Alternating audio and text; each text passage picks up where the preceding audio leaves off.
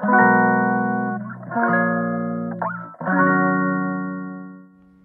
んばんは、ミネチャンネル第41回目の配信です。このチャンネルはフードアーティストの小山美音子が料理やエンタメ、日々の気づきを気ままにトークします。えー今日は7月18日 ?19 日ですね、えー火曜日です、えー前回の配信ではサイクルというイベントの食べるアートって何っていうお話をしましたが、えー今回はですね、肝心な食材についてお話をします。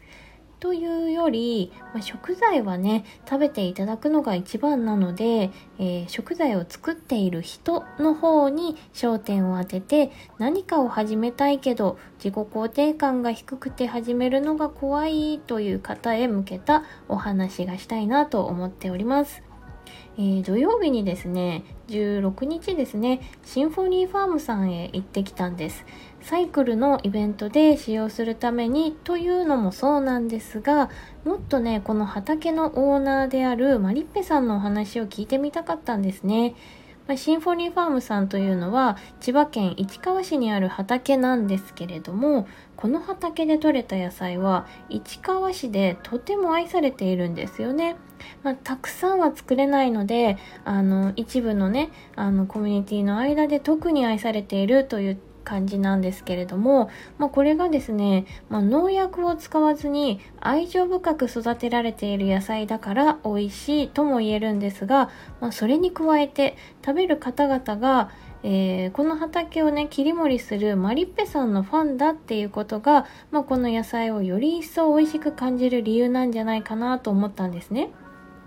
まあ、一度限りのメニューのために、まあ、静岡から県をまたいでこう千葉県の畑に行くというとぎょっとされることも多いんですけど、まあ、食べていただくだけっていうのだとあの素通りした感じになってしまうというかあまり何も残らないんじゃないかというのが、えー私の心情なのでなぜその野菜を使うのかそもそもなぜこの市川でこの野菜が愛されているのかっていうのを知る必要があるなと、えーずうずうしくもですね早朝5時いつもあのお仕事を始める時間に伺って、まあ、マリッペさんのルーティンに合わせてお手伝いをさせていただきました。まあ、とはいえですね、その日は別のあの打ち合わせがあったり、あまり寝ていなかったということもありまして、えー午前中だけしかできなかったんですけど、まあ、それでもね、あの少しの時間、えー二人きりでちょっとお話を、えーさせていただきました。まだ人気を感じないこの朝、えーいつもの朝の時間の方がこうきっと何かを敏感に感じ取るにはいい時間なんじゃないのかなという気がして、えーちょっとね前日から あの泊まり込みで行きまして、えーちょっとお話をさせていただいたという感じです。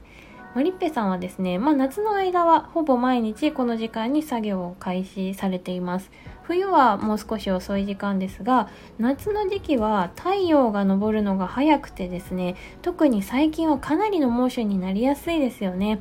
そのため日中には、まあ、部事務作業や袋詰め配送の仕事をするようにしていてなるべく外で行う作業は早い時間にしているそうです。ん？ジムもやるの？と思われた方もいらっしゃいますよね。そうなんです。マリッペさんはですね、女性一人、すべてをお一人で管理されています。ちなみに畑は一つじゃないんですよ。いくつかの畑でそれぞれに、えー、様々なね、野菜を育てていらっしゃいます。ご家族がいらっしゃるので、その作業をしながら子育てや奥様としての暮らしも両立させているっていうことですね。ま仕事なんだからやりたいことやっているんだから朝が早いのも休みがないのも仕方がない当たり前だっていう方もいるかもしれません。でもね私たちもあの私たち自営業者も人間ですからね。それを何年も続けていくには、まあ、日々のアップデートが必ず必要になります。なので今あの当たり前のようにできていることや日々のルーティンもある日突然できなくなるっていうこともあるんですよねきっと。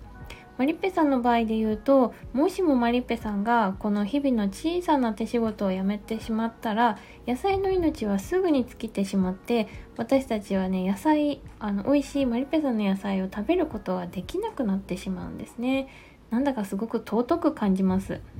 まあ、今では農業というものがアーバンな暮らしをしている方々や仕事で忙しい暮らしをしている方々にとっての、まあ、憧れの仕事としても聞くようになってきましたが、まあ、本来は農家に生まれた方が後を継ぎ代々でその土地を守っていく土地の風習や気候を受けながら受け継ぎながら支えていくというような世界です。まあ、でもマリッペさんは農家の生まれではないんですね。もっと言うと10年前は IT 企業にお勤めだったそうですよ。昔はこうだったけど今はみたいなこういうストーリーを聞くとまあいいな羨ましいなかっこいいなって思う方も中にはね大勢いらっしゃるんじゃないかと思うんですけれどもそう思っていただけると嬉しい反面、まあ、実際に自分でゼロからやってみるっていうことそれを続けていくということはあの並大抵の努力ではできません。まあ、人からこう聞かされる物語はどうも簡単そうな気がしてしまいますが物語に登場するような例えば大きな怪獣に一人で立ち向かうのを想像すると逃げ出したくなると逃げ出したくなるのとね同じです。もう己の野望や夢目標に一人で立ち向かっていくっていうのはそれと同じくらい不安になるものです。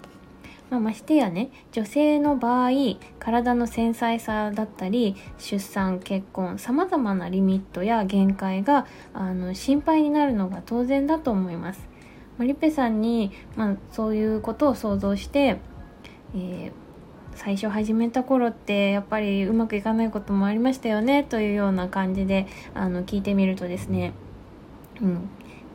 そうどういう風に始められたんですか？と聞くと、まあ、全然トントン拍子にはいかなかったですよという返答が返ってきましてちょうど今私30代なんですが猫ちゃんの年の頃にはちょうど一番悩んでましたよとおっしゃっておりました、